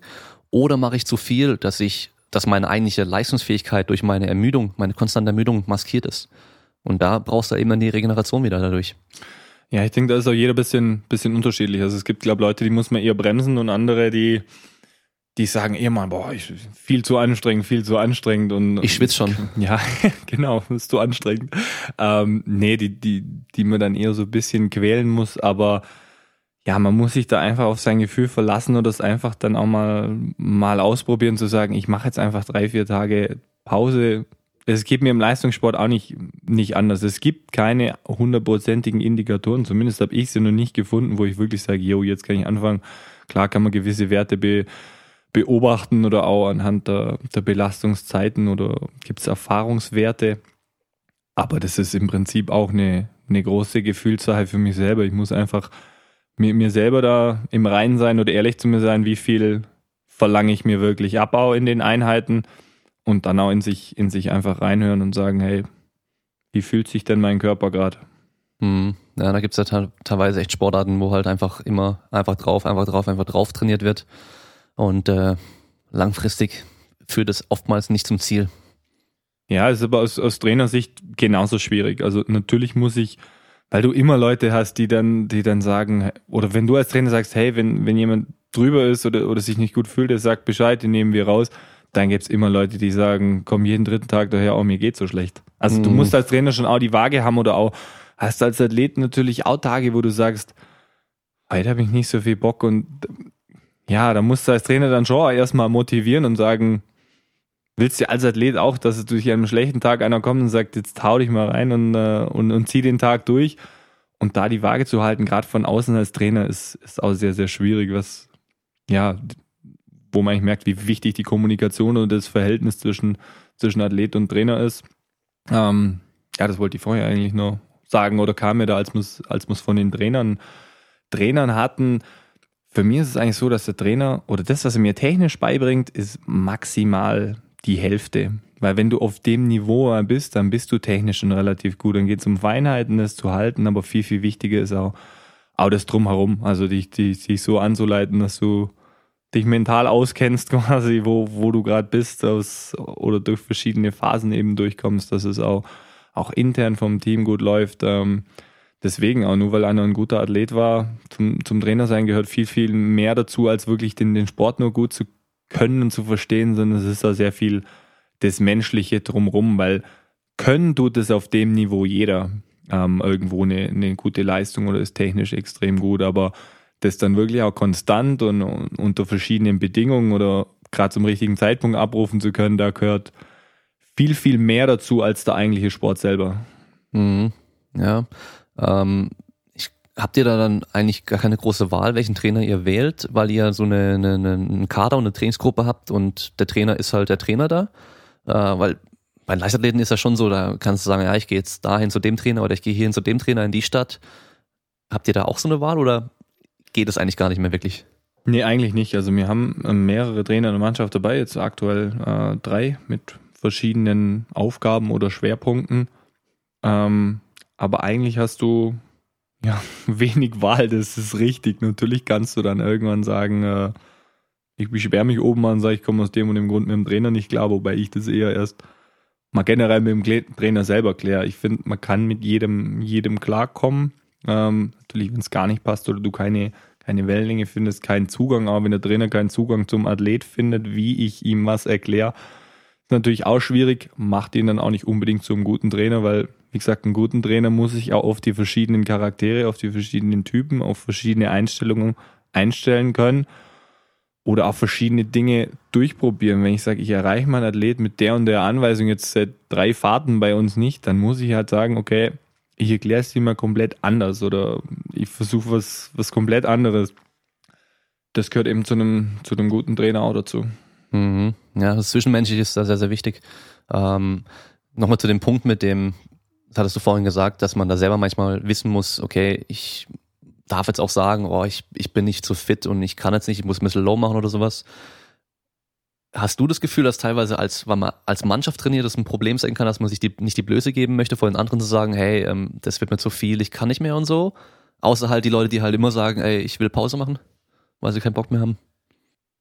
Nee, habe ich nicht so das Gefühl. Also zumindest bei mir ist es, ist es gar nicht so, weil, weil ich mache mein Ding. Klar, ich bin mit einer Mannschaft unterwegs, aber ich will meine Leistung hochbringen und von dem her versuche ich mich unabhängig von anderen ähm, zu beurteilen. Also gerade wenn es mir nicht gut geht, dann ziehe ich das auch durch. Es ist eher so, oder habe ich das Gefühl, dass zum Teil jüngere Athleten sich nicht so genau trauen, vor dem Trainer wirklich zu sagen, oder sehen das als wie als Schwäche quasi einzugestehen, aber wenn es halt einfach, also ich war schon immer so, wenn es für mich keinen Sinn ergibt in irgendeinem Training, auch wenn ich sage, wenn er zu mir sagt, mach die Übung, ich verstehe nicht, was er damit will, dann sage ich erstmal, erstmal würde ich gerne wissen, um was es hier geht und was mir das bringt. Und ich brauche immer so, so einen Sinn da in dem Ganzen. Und genauso ist es im Training, wenn ich jetzt mich morgens schlecht fühle und er sagt, mach noch drei Fahrten und ich denke mir, also ich eier die eh nur runter, dann bringen mir die Fahrten auch nicht weiter. Dann seid ihr mir, okay, ich mache jetzt noch eine gescheit, dann ist energiemäßig auch durch, dann bin ich vom Kopf her auch durch, dann bringt mich das technisch nicht weiter und,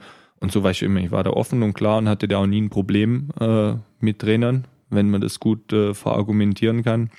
Und das in der Gruppe ist für mich eher klar, dass es in Phasen, wenn du im Kraftraum bist und es darum geht, wer macht mehr Gewicht, eher ein Ansporn ist. Aber in dem Moment, wo ich merke, oh, ich bin ein bisschen drüber, war das für mich nie ein Anzeichen irgendwie von Schwäche, sondern einfach, ja, man hat einfach hart trainiert und es gehört genauso dazu, auf, auf so Dinge eben, oder es ist eigentlich ein Zeichen von Professionalität, wenn ich in so einem Moment so besonnen reagiere und ich sage, ich bin jetzt hier der, der harte Banger und, und ziehe halt hart durch, sondern zu sagen, hey, jetzt höre ich lieber zwei Tage auf meinen Körper und bin dann wieder einsatzbereit, bevor ich krank wäre und es mich dann zwei Tage, äh, zwei Wochen komplett zerlegt. Mhm. Ja, muss man das langfristige Ziel im Kopf behalten. Ja.